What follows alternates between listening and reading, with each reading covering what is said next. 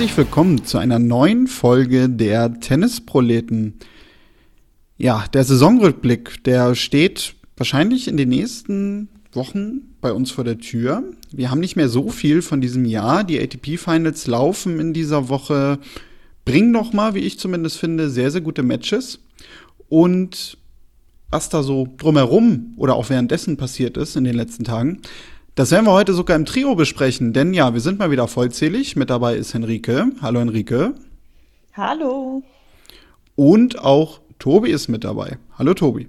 Hi, hallo. Ja, und ich habe mal zu Anfang eine kleine Quizfrage an euch beide.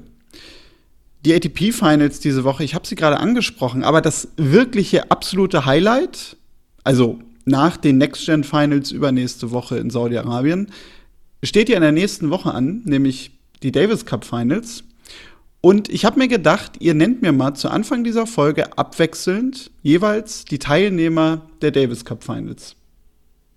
Henrike, möchtest du anfangen und einen Teilnehmer nennen? Oh, ich habe keine Ahnung. Ich tippe mal grob auf Kanada. Spanien? Ja, damit ist die Runde auch schon beendet. Was? Denn darauf wollte ich hinaus. Spanien ist gar nicht dabei nächste Woche. Ach du Scheiße. Da bin ich mal sehr gespannt, wie das Ganze, da es ja nämlich in Spanien stattfindet, ähm, Geil. Ja, aussehen wird. Was, wieso sind die nicht da? Ach, das stimmt, die sind in dieser komischen Zwischenrunde ausgeschieden, oder? Richtig, mhm. ja, Gegen genau, wen, die sind nicht dabei. Und ja, es sind Kanada, Finnland, Tschechien, Australien, Italien, Niederlande, Serbien und Großbritannien mit dabei. Stimmt, Finnland habe ich noch mitgekriegt, weil die haben sich doch das erste Mal qualifiziert und haben die sich nicht gegen die USA durchgesetzt? Ja, ja. Mm, ja. Ich meine, irgend genau. so oder die haben halt irgend so eine Mannschaft geschlagen, die. Geil. Ähm Geil, übrigens mein zweiter, wenn du jetzt was gesagt hättest, dann hätte ich als zweites USA gesagt. Ja, nur bei Kanada wusste ich, die haben ja, die haben es ja geholt, glaube ich. Ja, ähm, Titel. Und deswegen waren sie automatisch qualifiziert. Das ist aber der, der so habe ich mich da, ja. so habe ich mich da rangeschlichen. Ich hätte aber auch, ich hätte aber, wenn ich als erstes sagen würde, hätte ich trotzdem Spanien gesagt, ich depp. Naja. Ja, ich schlimm, wusste nur, dass Deutschland nicht, nicht dabei ist. Das wusste ich noch. Schlimm, es genau. ist traurig. Ja, was sagt traurig, uns ja. das, ohne den gesamten äh, Rant und alles Bashing über Davis Cup und alles zu wiederholen? Aber was sagt uns das? Also, äh, genau, darauf wollte ich hinaus, also, dass das Ganze irgendwie sehr beliebig wirkt, ne? Also, weil man hat nicht irgendwie einen Gedanken ja auch bisher dran verschwendet, dass das nächste Woche noch ansteht und ja, jetzt wird es natürlich dieses Jahr besonders spannend. Also man hat ja in den letzten Jahren ja immer schon so seine Probleme mit den Zuschauern, aber wenn jetzt in Malaga nicht mal das spanische Team dabei ist, dann muss ich sagen, habe ich doch schon wieder ein bisschen Vorfreude. Gar nicht mal aus Häme, sondern um wirklich einfach mal zu sehen, wie wird Tennis denn angenommen ohne lokale Heroes.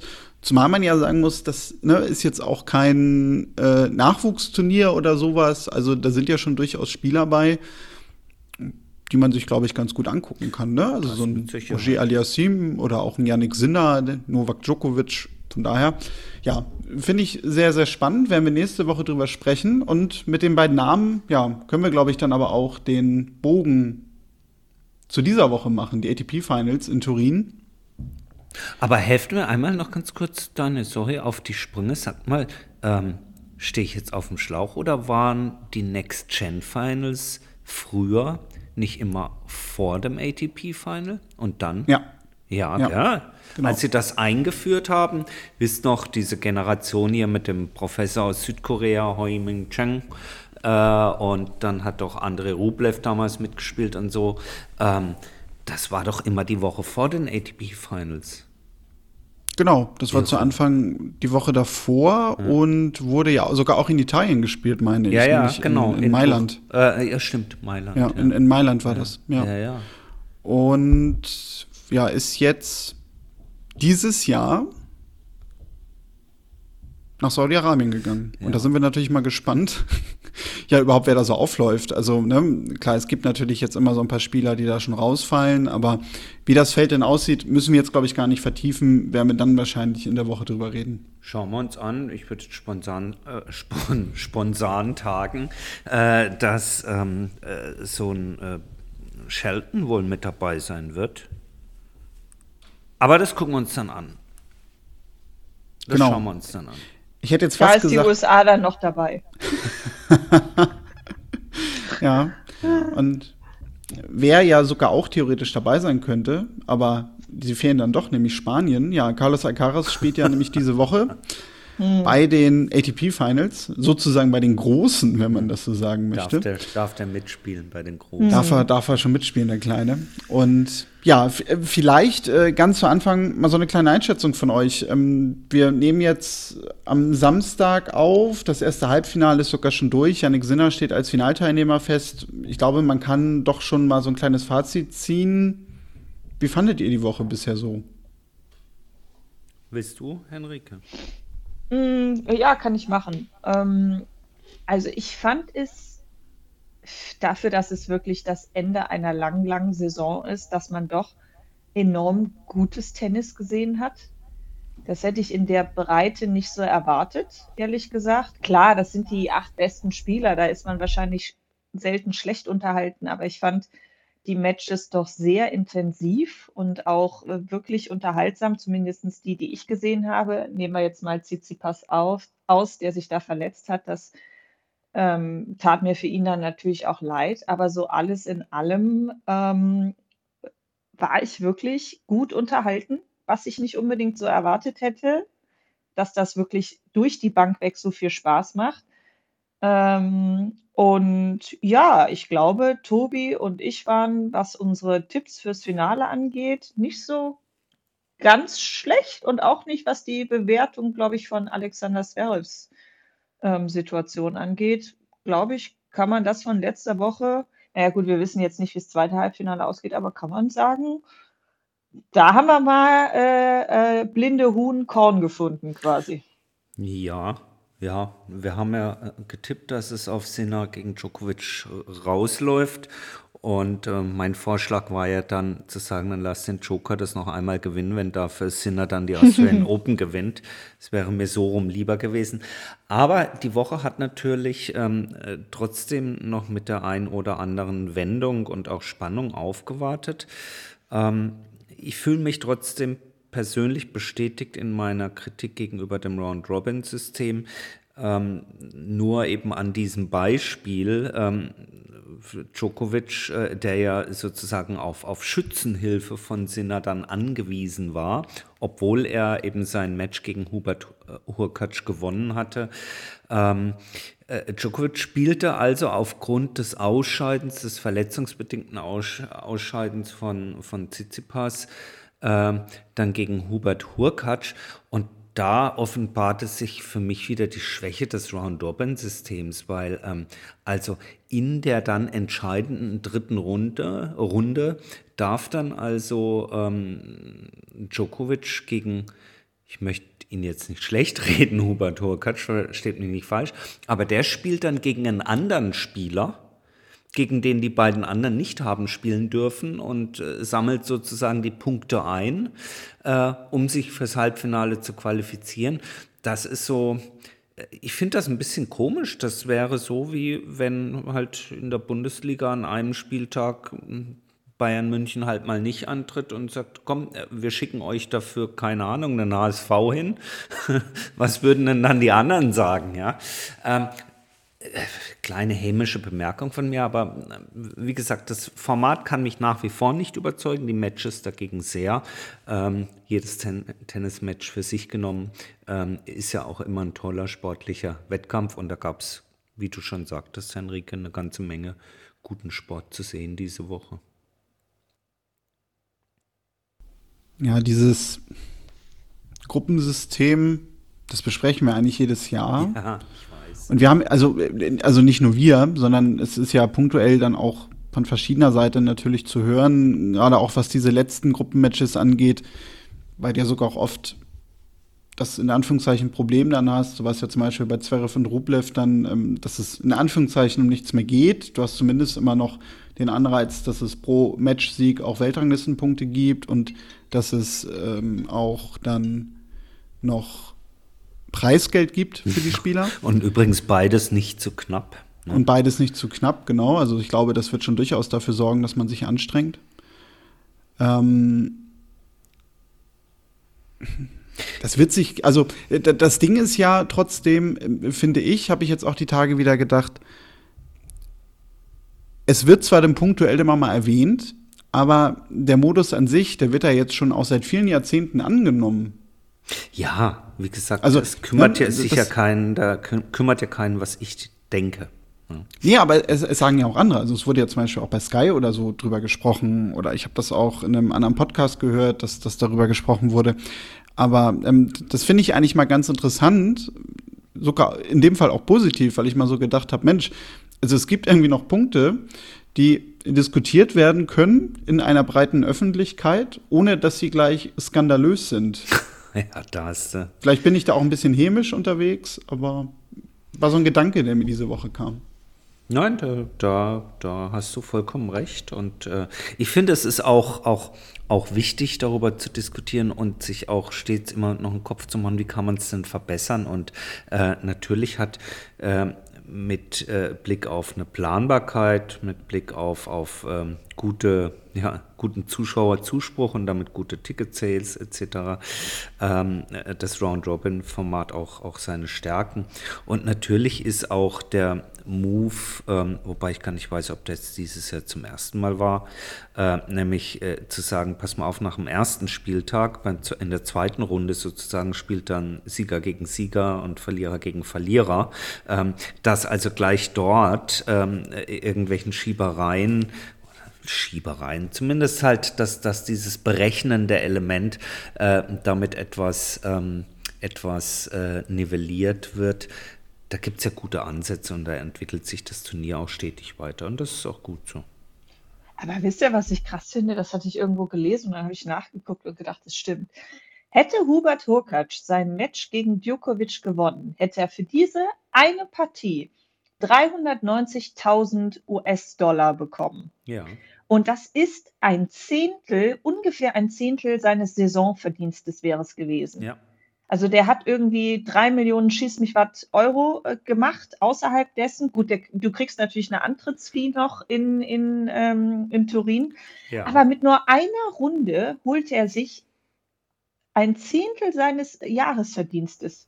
Das Wahnsinn. ist richtig. Äh, mit der bloßen Anwesenheit ja, als Ersatzspieler 152.000 Dollar.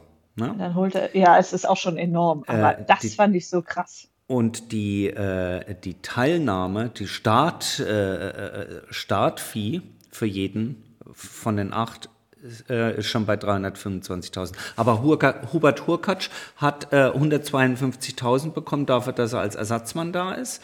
Mm, und genau. als Antrittsprämie, als Antrittsprämie äh, nochmal 162.000 Dollar. Also nur, dass du das Match spielst. Im Prinzip hat er also ja. fast ein Zehntel seines ja. Jahresverdienstes genau. nochmal draufgepackt. Genau, Krass. und für einen Sieg während der Round Robin gibt es 390.000 Dollar. Wenn du das hm. Halbfinale gewinnst, 1,1 Millionen. Wenn du das Finale gewinnst, 2,2 Millionen. Und wenn du im Grunde genommen als undefeated Champion da durchgehst, also wenn du alles gewinnst, dann sahnst du 4,8 Millionen ab. Ja, und das irgendwo habe ich krass. gelesen, dass es auch das erste Mal, glaube ich, fünf Spieler gibt, die mehr als eine Million mitnehmen. Selbst wenn sie nicht, ähm, äh, weil selbst Zverev nimmt über eine Million mit, weil er halt zweimal gewonnen hat, plus seine Antrittsfee, plus was auch noch immer. Irre, oder? Also ist schon irre, irre Geld, ja. ja. Das muss alles refinanziert werden, deswegen gibt es tolle große Sponsoren dafür. Ne? Äh, einer fällt mir gerade ein, ein äh, Sponsor, gar nicht der ATP Finals, aber von durchaus zwei bedeutenden Spielern, nämlich von Novak Djokovic und von Daniel Medvedev, nämlich äh, Lacoste, um ihn hier mal zu nennen. Äh, da hat sich doch glatt äh, diese Woche der CEO von Lacoste hinreißen lassen, einen Tweet abzusetzen, in dem er sagt, ja, nach dem äh, also besonders unfairen Verhalten von äh, Stefanos Tsitsipas ist er dann doch froh, äh, dass ähm, also hier äh, Novak Djokovic äh, dann doch ins Halbfinale gekommen ist. Ja, den habe ich auch gelesen. Ja, der Typ ist so Er hat sich, also sowas bescheuert, dass er hat sich damit dann auch einen sehr öffentlichkeitswirksamen Rüffel von Andy Murray wiederum rein, äh, reingezogen, der diesen Post natürlich oder diesen Tweet Volley nahm und gemeint hätte, wie sich ein CEO einer so großen Firma zu so einer bescheuerten Aussage hinreißen lassen kann, wäre ihm also nicht ähm, verständlich und im Profisport kommt es halt nun mal vor, gerade im Tennis, dass sich Menschen verletzen und er fand das unter aller Kanone, wie wir wohl alle auch. Ja. Tja, Lacoste die Welt, ne? Ja, tja. Genau, ja. Er hat mir auch leider, also jetzt schon meine Bemerkungen ein bisschen vorweggenommen, weil eigentlich wollte ich euch noch fragen, ob dieses Preisgeld, ob das eigentlich der Brutto- oder der Netto-Verdienst ist, der Spieler. Aber gut, ist jetzt zu spät.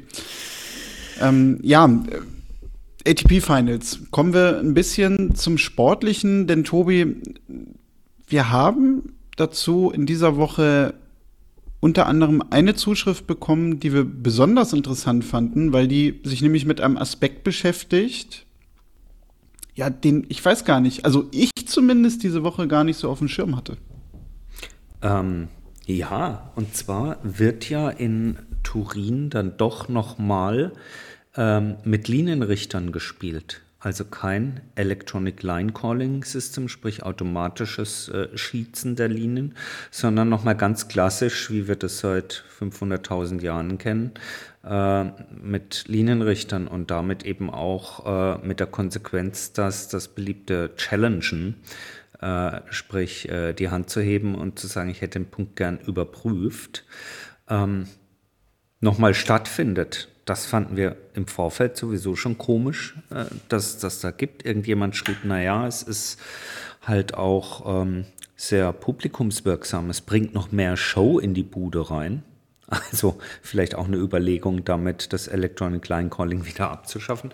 Aber Annika schrieb uns, ähm, dass sie das Gefühl hat, ähm, dass sie selten ein Turnier gesehen hat, in dem so viel gechallenged wird und auch noch so viel Challenges korrekt sind. Da hat sie einen Punkt, oder? Wie habt ihr das empfunden? Daniel, willst du? Hm, ich wollte jetzt wirklich dir den Vortritt lassen, weil meine, meine einzige Antwort nämlich darauf wirklich ist, das ist mir absolut nicht aufgefallen.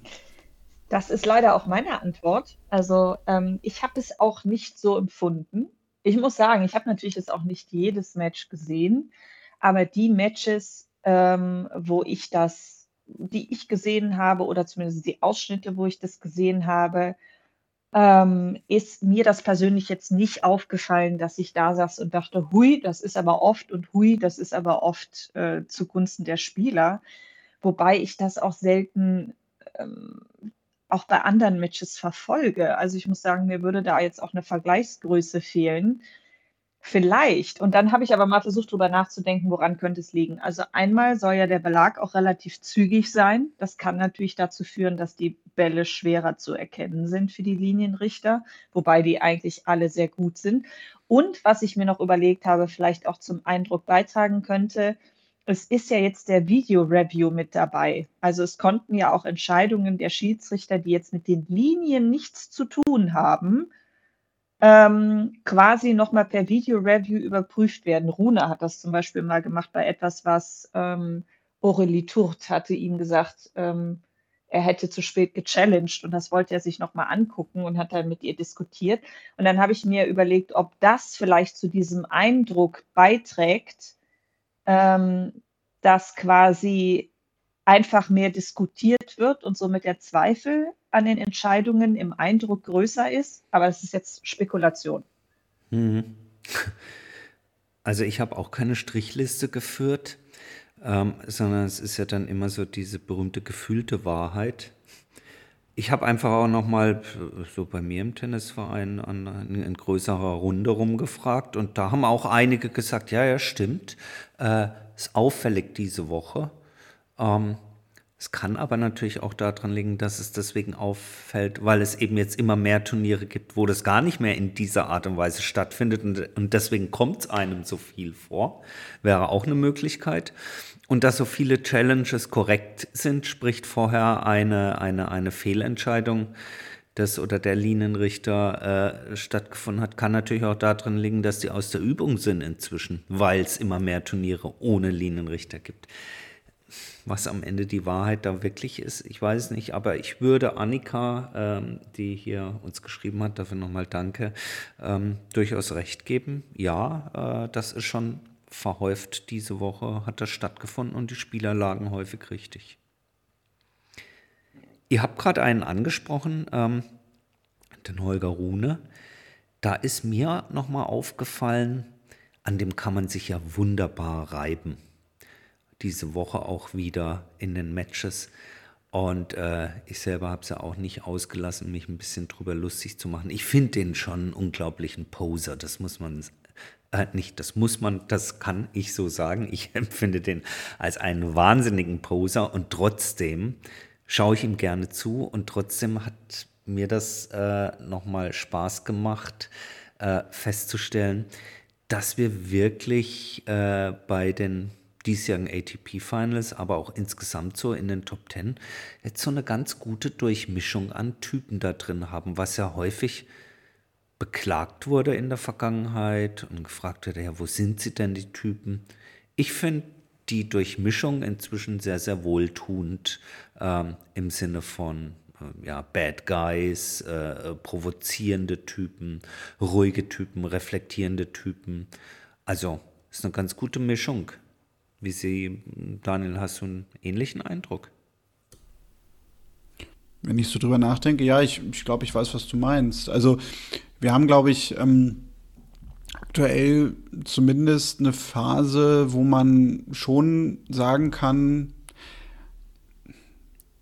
vielleicht mit kleineren Abstrichen, ähm, aber wir schon acht Spieler da irgendwie haben, wo man über jeden Spieler sagen kann, ja, der hat doch irgendwie was Eigenes, mhm. was er so mit reinbringt. Ähm, ich habe jetzt gesagt, vielleicht mit Abstrichen, weil ich weiß es nicht, vielleicht könnte man sagen, irgendwie in gewisser Weise, naja, Medvedev und, und Zverev sind sicher ähnlich oder Rublev und Sinner sind sich ähnlich oder was auch immer. Also, ne, das, das kann man ja immer, wenn man das haarklein analysiert, sicherlich was finden. Aber ich würde auch sagen, also wir haben halt eine ganz interessante Mischung. Wir merken natürlich auch einfach, dass es sich jetzt schon sehr verändert hat. Also wir haben jetzt so nur noch so Novak Djokovic von diesen Big Three übrig. Der finde ich doch auch, also gerade auch in den Videos, die man in sozialen Netzwerken sieht, wo man sie jetzt alle acht zusammen gesehen hat, so ein bisschen wie der, ich sag mal, Urvater der Gruppe wirkt, ähm, ohne dass jetzt die anderen daneben wie kleine Kinder wirken, das will ich gar nicht sagen, aber wo du schon merkst, ähm, ja, das ist natürlich irgendwie die Person, die noch mal mehr im Mittelpunkt steht, ähm, der natürlich auch sportlich immer noch weiterhin der Gejagte ist, und dahinter haben wir so eine Anzahl von Spielern, die halt auch auf, ich glaube, man kann auch sagen, verschiedene Art und Weise natürlich versuchen, ihn irgendwie zu schlagen. Also das habe ich jetzt gerade noch mal so für mich festgestellt, diese Woche mit Yannick Sinner, der gegen Djokovic gewonnen hat. Das war natürlich aber eine andere Art von Tennis als ein Alcaraz dieses Jahr, der auch gegen Djokovic gewonnen hat in entscheidenden Matches.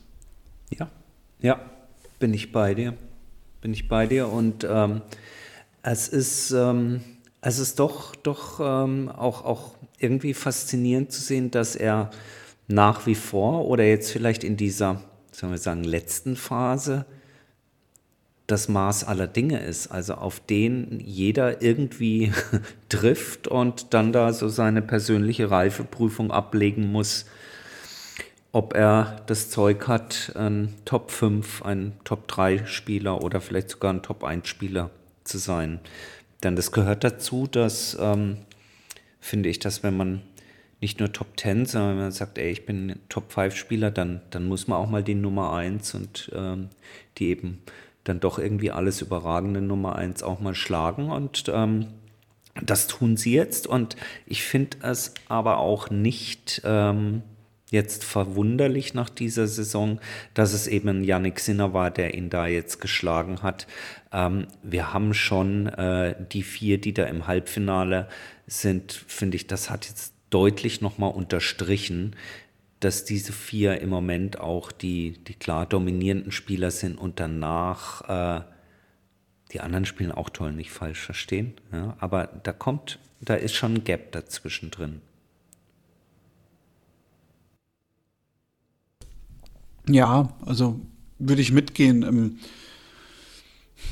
ich glaube, also die spannende Personalie ist natürlich für viele Holger Rune, wobei, also ich glaube, was dieses Gap betrifft, könnte man sagen, du hast halt so aktuell formtechnisch vier gute Spieler, die sicherlich auch im nächsten Jahr bei den großen Turnieren immer ein Wörtchen mitreden. Hast dann halt neben Rune auch noch einen Zverev, der zumindest einem das Gefühl gibt, dass er wieder aufschließen kann. Mhm. Ja gut, also ohne ihm jetzt zu nahe treten zu wollen, aber ob er zum Beispiel so ein André Rublev noch mal irgendwie den Sprung unter die ersten drei schafft, also gerade auch wenn ich mir halt das Match da gegen Medvedev jetzt wieder angeguckt habe, also ich meine, er hat jetzt so oft gegen Medvedev verloren und, und er macht halt immer dasselbe. Er spielt mit ihm das ja. Power-Tennis und, und er rennt immer wieder richtig fröhlich lachend in die Kreissäge rein. Wo ich mir dann auch so denke, okay, also vielleicht ist das zum Beispiel bei dem Spieler dann auch wirklich ein Indiz dafür, dass einfach ein gewisses Level erreicht ist, äh, wo man dann auch mit natürlich all der Anerkennung sagen muss, weiter Höhe geht's dann auch vielleicht nicht mehr, weil da dann wirklich immer drei, vier Spieler sein werden, wo er dran scheitert, was natürlich bei einem Rune oder auch beim Zverev schon ein anderer Fall ist.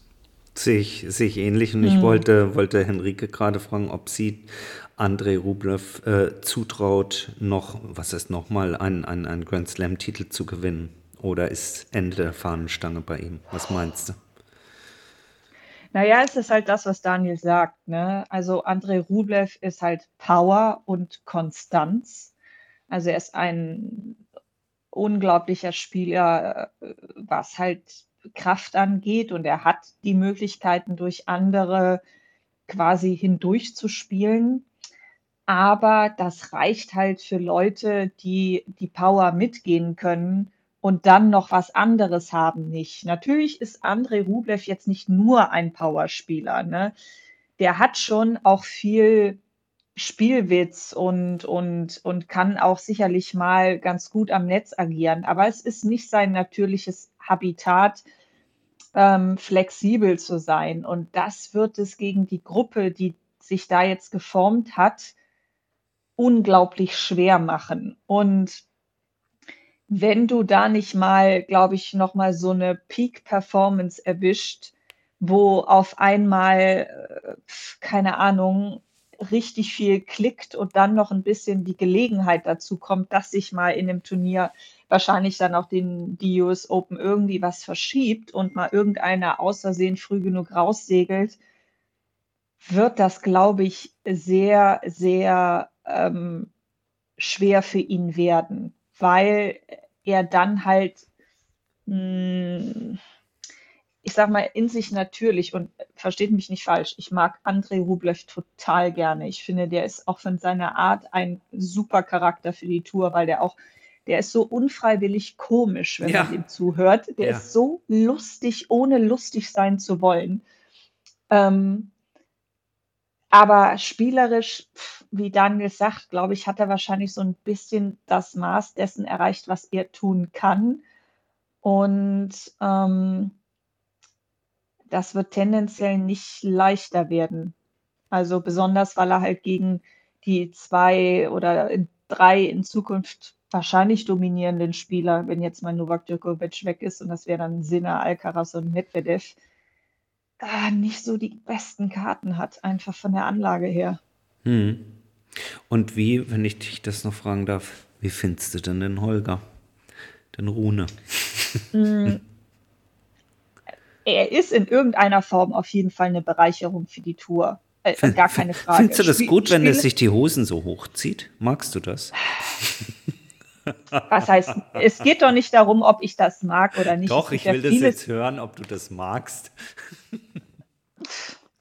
Also ich, ich brauche diesen Firlefanz nicht so. Hm. Ich habe nichts dagegen, dass mal jemand aus der Haut fährt, dass mal jemand witzig ist oder mal ein Späßchen macht und auch mal diskutiert. Und ich finde es auch völlig in Ordnung, wenn man mal auf dem Platz ein bisschen ausrastet, weil ja. man mal frustriert ist. Jeder hat mal diesen Moment. Aber ich bin immer so ein bisschen skeptisch, wenn es anfängt, dein Trademark zu werden. Und das ist etwas, was ich jetzt bei Rune auch im Vergleich zu Sinner gesehen habe. Sinner hat in den letzten Wochen und Monaten, glaube ich, auch so eine neue Seriosität gelernt ne? und so eine neue Art, sich auch, glaube ich, konzentrieren zu können. Und die geht Rune noch äh, ein bisschen ab. Klar, und ich glaube, drei Jahre dazwischen, fairerweise. Äh, das ist auch ein Altersding, natürlich. Und ich glaube, was er halt lernen muss, ist diesen Tanz auf der Rasierklinge hinzukriegen zwischen Spökes zu machen und vielleicht auch mal die, die, das Publikum so ein bisschen rauszufordern, aber nie so weit drüber zu kippen, dass es dich halt rausfallen lässt. Und das hat man halt bei den Finals auch wieder gesehen, dass ihm da so das Maß fehlt. Und dann finde ich, wenn er da halt so übers Ziel schießt, macht es mir dann irgendwann keinen Spaß mehr, ihm zuzugucken, weil mhm. ich dann denke, okay, komm, ich habe es jetzt geschnallt, aber ne, mach, mach doch einfach mal weiter. Ja. Aber das ist halt eine Charakterfrage, wie, wie man das mag oder nicht. Es gibt Leute, die stehen da total drauf. Ich brauche das für meine persönliche Unterhaltung nicht so, aber ich sehe absolut ein, warum so Typen wichtig sind für eine ähm, Durchmischung, dass es eben interessant bleibt über das Spielerische hinaus. Ja, definitiv definitiv. Daniel, du rennst jetzt auf dem Tennisplatz auch immer so rum, mit den Hosen so hochgezogen, habe ich gehört. Ähm, Gibt es von dir noch eine Anmerkung zu dieser Woche in Turin? Was hältst du von der, wir hatten letzte Woche drüber gesprochen, als du äh, nicht mit dabei warst, was hältst du von der Kombi Boris und, und Rune? Was nimmst du da aus dieser Woche mit? Dass ich die Hosen Erstmal mega gespannt bin auf nächstes Jahr ja. und ah, dass ich schon glaube, dass das sehr erfolgreich werden kann. Mhm.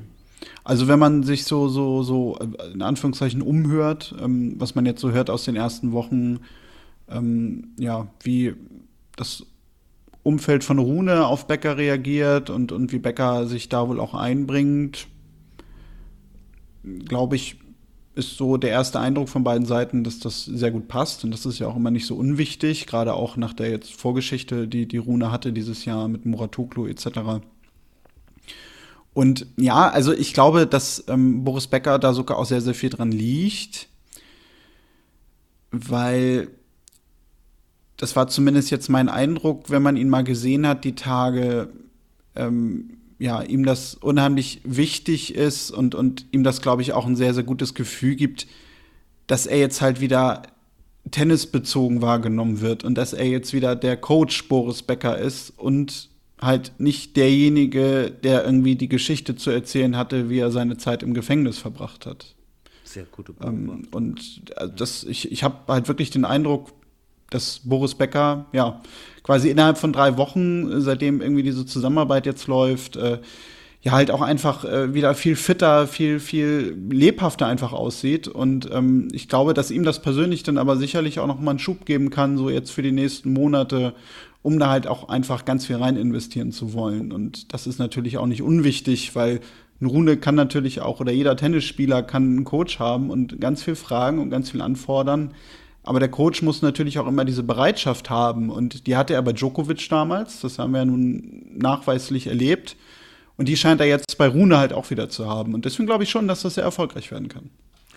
Sehr, ja, super Beobachtung. Ihm hat damals nach der wirklich schweren Phase ähm, auch in der Öffentlichkeit mit Fliegenklatschen und äh, wir kennen die Stories ja, er hat ihm eben die, die Reise mit, mit Djokovic extrem gut getan.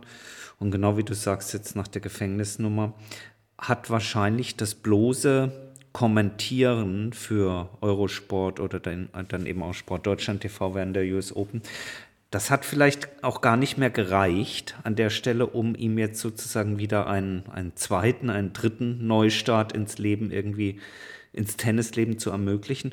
Und mir persönlich geht es auch so, auch wenn ich ihm bei Eurosport immer sehr, sehr gerne zugehört habe, weil er halt, ja, wenn er was kann, ja, dann ist es nun halt mal Tennis, äh, finde ich trotzdem, ich würde es mir fast wünschen, dass es da jetzt eine Pause gibt. Ich sage bewusst Pause. Ich würde mich auch freuen, wenn er irgendwann wieder kommentiert, aber ich fände eine Pause ganz gut, denn auch das irgendwann läuft sich so ein bisschen na, was heißt tot? Jedes Tennismatch wartet immer wieder mit, mit Beobachtungen sowas auf, die es gilt zu kommentieren.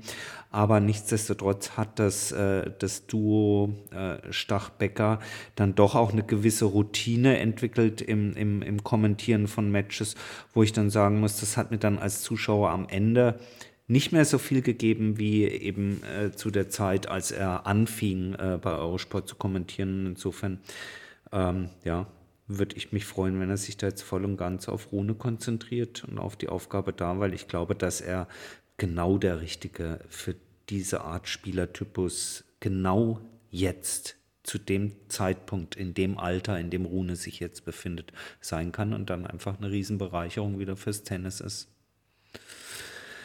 Ja, 35 Minuten so ungefähr um und äh, wir haben noch kein einziges Mal über die Damen gesprochen. Henrike, sag mal was. Was soll ich sagen? Die, Damen sind alle in Urlaub. Ich habe fröhliche Urlaubsbilder gesehen. Mhm. Und äh, da ist so ein kleines Turnier im Norden. Ja. Ähm, das jetzt ein neues Zuhause hat. Mhm. Wir sprechen äh, vom WTA 250er Turnier in Hamburg, das ja insbesondere dieses Jahr ganz groß rauskam, muss man sagen, ähm, in, der, in der Form, wie es ähm, am Hamburger Roten Baum stattgefunden hat, nämlich als sogenanntes Combined Event zusammen mit dem 500er äh, ATP Tour, äh, äh, Turnier, genau.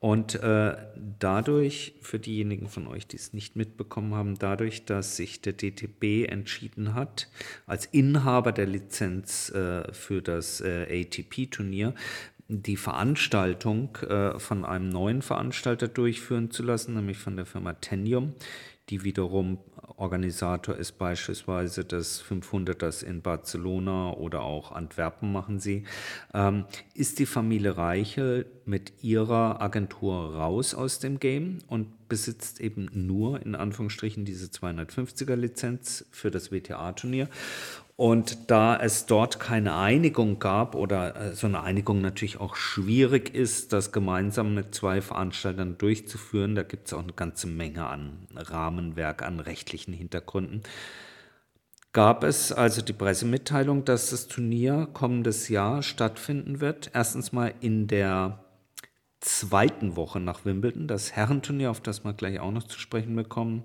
äh, äh kommen werden, findet in der Woche nach Wimbledon statt, das WTA-Turnier. In der Woche drauf. Das Ganze von Sonntag bis Freitag Hintergrund ist der, dass bereits am Freitag äh, in Paris die Eröffnungsfeier der Olympischen Spiele stattfinden wird. Insofern wird man gezwungen sein, äh, das ganze Turnier eben zu verkürzen.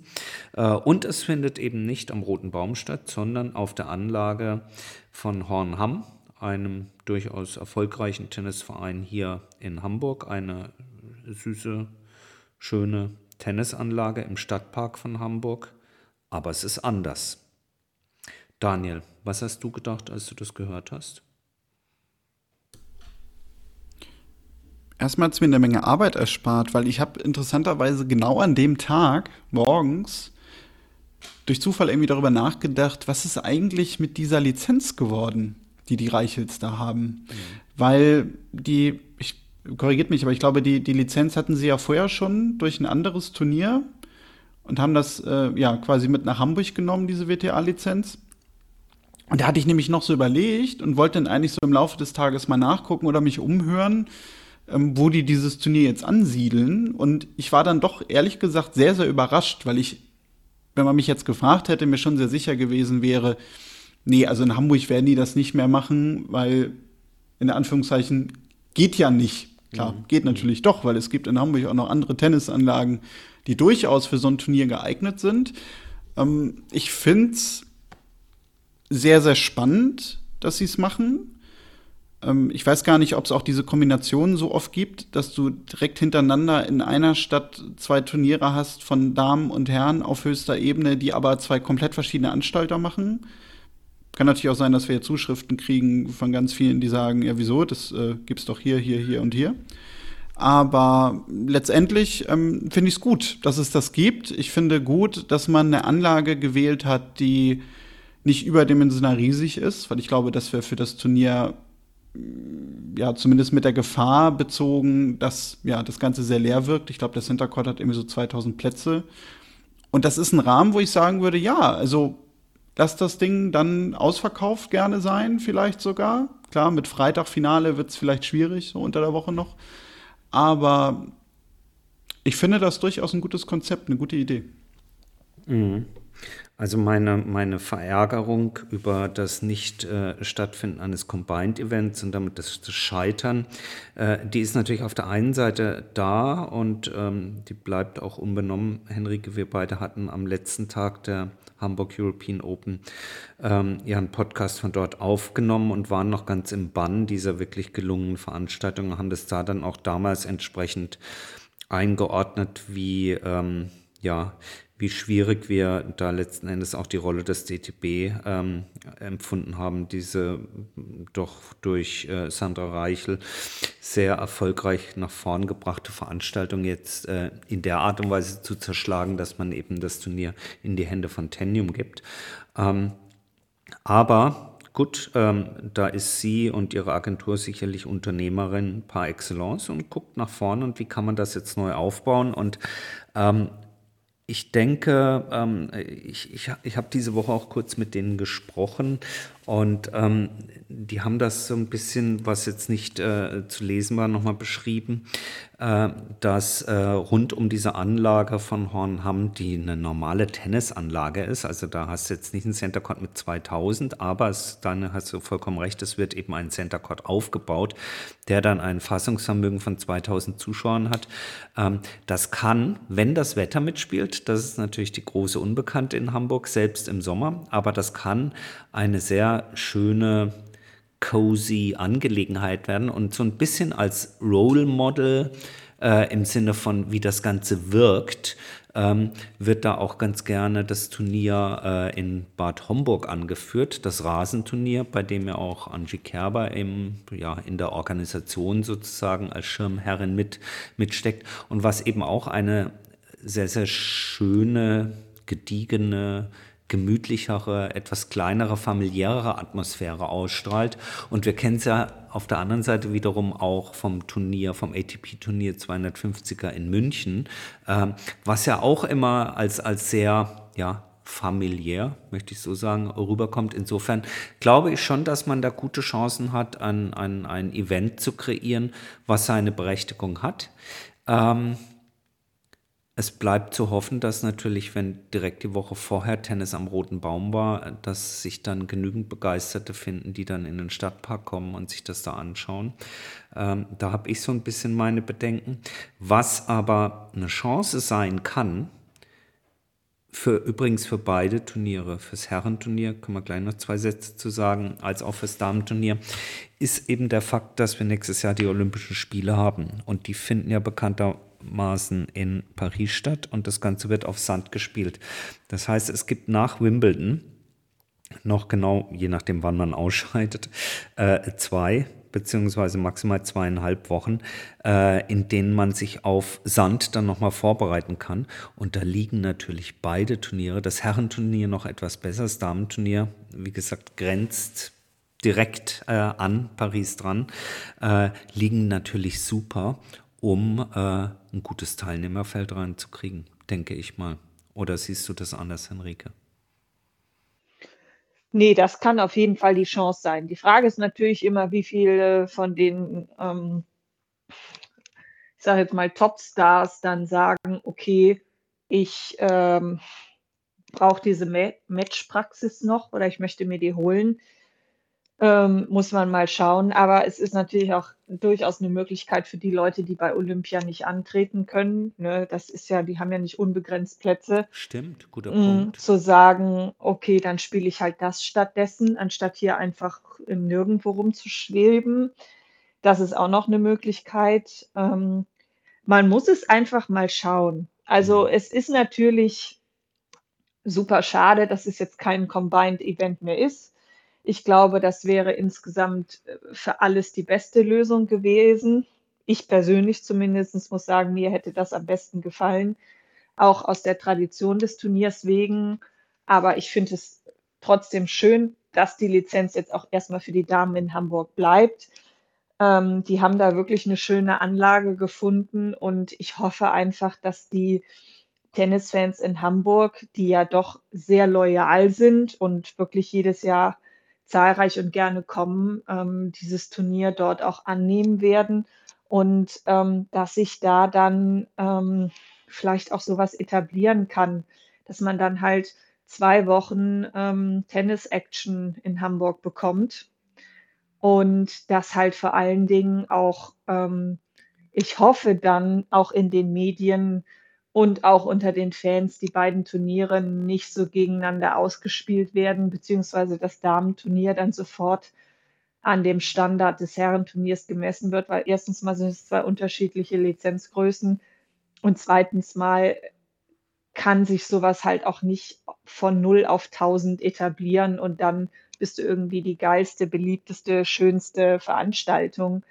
Ähm, es würde mich freuen, wenn man also auch dem Damenturnier jetzt am neuen Ort dann einfach auch eine Chance gibt, sich zu entwickeln. Und ich kann mir vorstellen, dass es da, dass da wirklich ein kleines, nettes Event entstehen könnte. Es wäre Ihnen definitiv zu wünschen. Ähm, es ist meines Erachtens schon eine Chance, gerade eben jetzt im nächsten Jahr mit Olympia vor der Tür. Auf der anderen Seite, du hast den Punkt angesprochen, es kann natürlich durchaus passieren, dass eben das die Woche vorher stattfindet, Herrenturnier, doch einiges hm, erdrückt.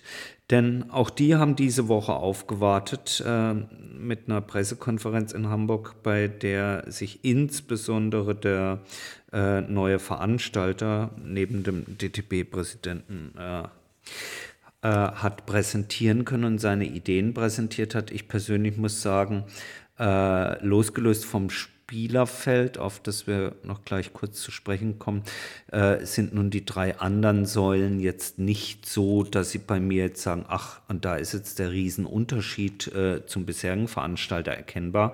Also die zweite Säule ist, äh, dass sie sich sehr stark ähm, engagieren wollen in der Vernetzung mit den äh, lokalen Tennisclubs hier in Hamburg und über Hamburgs Grenzen hinweg und da eben sozusagen die Verbandsarbeit unterstützen wollen. Ähm, ich selber, ja, wohnend in Hamburg, kann sagen, dass das auch in der Vergangenheit schon stattgefunden hat. Also die Hamburg European Open durchaus ein Thema in den lokalen Tennisclubs waren, dort auch beworben worden sind und das ist jetzt für mich nicht so der Riesen-Aha-Effekt. Ähm, die dritte Säule ähm, ist äh, das Thema, dass sie sich also insbesondere im Bereich Digitalisierung nach vorne entwickeln wollen. Es soll eine App geben und ganz viel digitale Unterhaltung auch vor Ort. Das ist Geschmackssache. Gut, ich bin ein bisschen älter, habe ich schon mal gesagt, aber trotzdem, ähm, ich gehe dahin, um Tennis zu gucken, ja, und nicht um mit einer Virtual Reality Brille irgendwie sonst irgendwas zu machen. Aber das klingt jetzt wahrscheinlich mega spießig, äh, haut mich jetzt nicht so vom Hocker. Und die vierte Säule ist äh, das gesamte Hospitality-Programm, also für die Großkupferten, äh, sprich der VIP-Bereich äh, soll schicker, moderner, nobler, mit besseren Speis und Trank und überhaupt gemacht werden. Das ist natürlich wichtig für die Kohle. Das ist das, wo es Geld verdient wird, äh, wo Sponsoren akquiriert werden, äh, die dann möglichst viel Geld rankarren, um dort eben ihre Geschäft, äh, Geschäftsfreunde zu bewirten. Ist für mich alles ähm, für einen Veranstalter wichtig, überhaupt keine Frage. Für mich als Tennisfan ist die erste Säule die wichtigste Spielerfeld. Dort haben sie diese Woche bekannt gegeben, dass sie Alexander Zverev haben verpflichten können fürs nächste Jahr und den eben genannten Poser aus Dänemark, Holger Rune. Ich glaube, das ist natürlich ein super Move. Erstens mal die Nähe zu Dänemark. Ähm, ist, äh, ist, ist super für Rune und, und, und das äh, Hamburger Turnier. Äh, dann ist er ein Name. Ähm, dann wird er dort mit, wahrscheinlich nehme ich mal, mit Boris aufwarten. Auch das ist natürlich klasse. Und ich könnte mir vorstellen, ähm, dass ähm, dem Fakt geschuldet, dass es eben äh, das ideale es gibt 500 Punkte zu gewinnen, es gibt Geld zu verdienen, das ideale Vorbereitungsturnier für, für Olympia ist. Ich könnte mir vorstellen, dass der ein oder andere Spieler im nächsten Jahr in Hamburg auftaucht, den man dann die Jahre drauf vielleicht nicht unbedingt da wieder wird erwarten können, aber dass die 24er Edition eine mehr als sehenswerte wird. Daniel, würdest du da mitgehen in der Einschätzung? Ja, das könnte ich doch, glaube ich, so unterstreichen. Ähm, ja, was den Veranstalter angeht, also ich meine, man muss natürlich schon dazu sagen, die, die haben sehr, sehr viel Erfahrung, was Tennisturniere angeht, weil sie weltweit Turniere veranstalten, also ja auch Buenos Aires, Barcelona, glaube ich auch, mhm. das, das ähm, ATP-Turnier, Antwerpen zum Beispiel. Ähm, ich meine sogar auch ähm, den Davis Cup. Ja, auch. Ne? Ja. ja. Davis Cup und, und auf ITF-Ebene viele Turniere. Ja, die mhm. sind schon eine große Nummer. Und ja.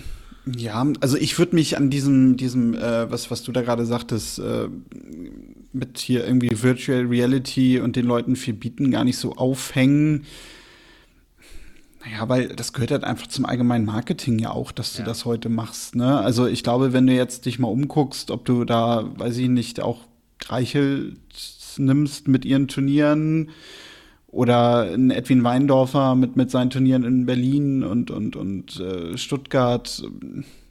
Letztendlich, ja, verkaufen sie natürlich alle irgendwie ihr Turnier als das Beste, Tollste und Innovativste, weil du natürlich auch einfach Umsatz generieren musst. Also ja, ja. es, es, es wäre ja schlimm. Also das ist ja genau dasselbe, als wenn du nach einem, äh, äh, weiß ich nicht, äh, nach einem Match irgendwie äh, Spieler interviewst und, und wir wundern uns, äh, dass das immer dieselben Phrasen sind. Ja, aber soll der das Gegenteil sagen? Also natürlich sagen die Fontenium auch nicht, ne, auf die Frage, warum veranstalten sie dieses Turnier hier in Hamburg?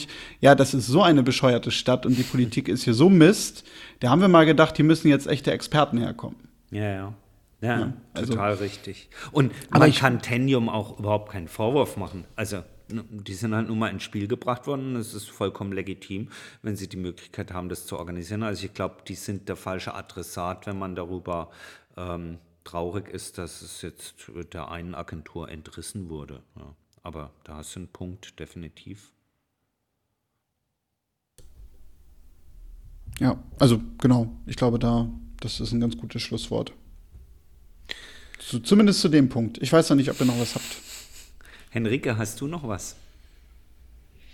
Nö, ich denke, ihr habt das schon alles gesagt. Und ich meine, auf diesem Turnier muss man jetzt die Chance geben, mit dem neuen Veranstalter mal den Auftakt zu schmeißen, dass da nicht alles ideal laufen wird, auch noch dann in einem Olympiajahr, ähm, wo weiß der Geier, was noch passieren kann, äh, muss man, glaube ich, so fair sein und denen halt auch die Chance geben, das jetzt erst einmal durchzuziehen.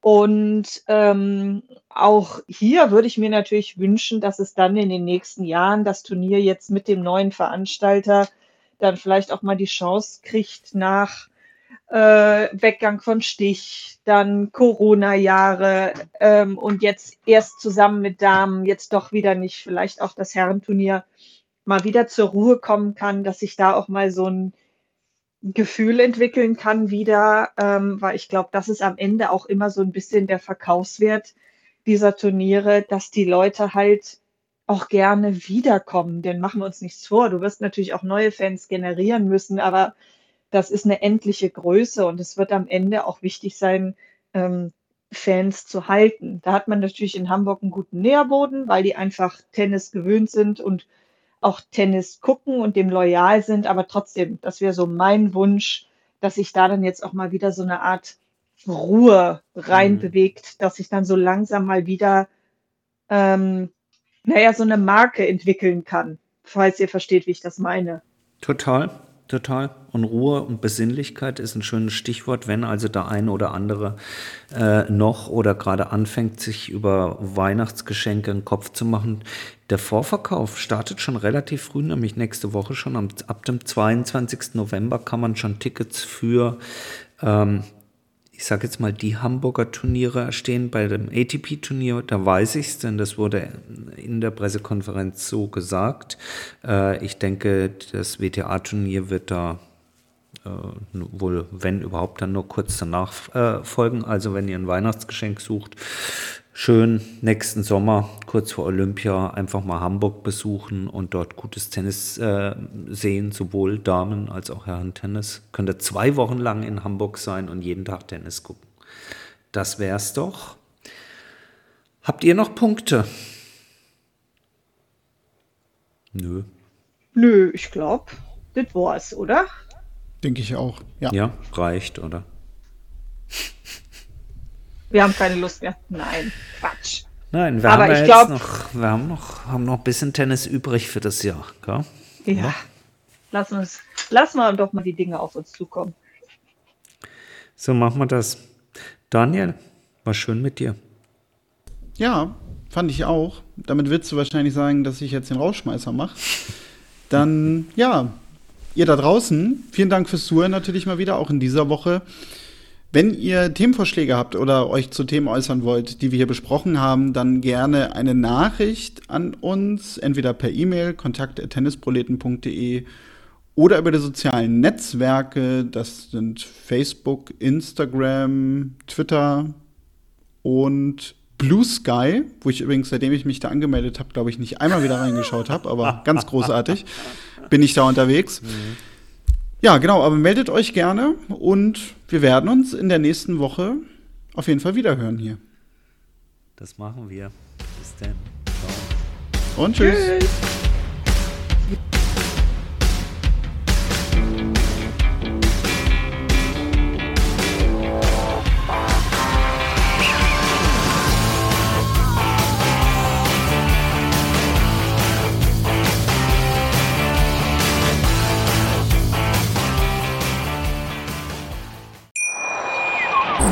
Wie baut man eine harmonische Beziehung zu seinem Hund auf? Puh, gar nicht so leicht. Und deshalb frage ich nach, wie es anderen Hundeeltern gelingt, beziehungsweise wie die daran arbeiten. Bei Iswas Dog reden wir dann drüber. Alle 14 Tage neu mit mir, Malte Asmus und unserer Expertin für eine harmonische Mensch-Hund-Beziehung, Melanie Lippisch. Iswas Dog mit Malte Asmus. Überall, wo es Podcasts gibt.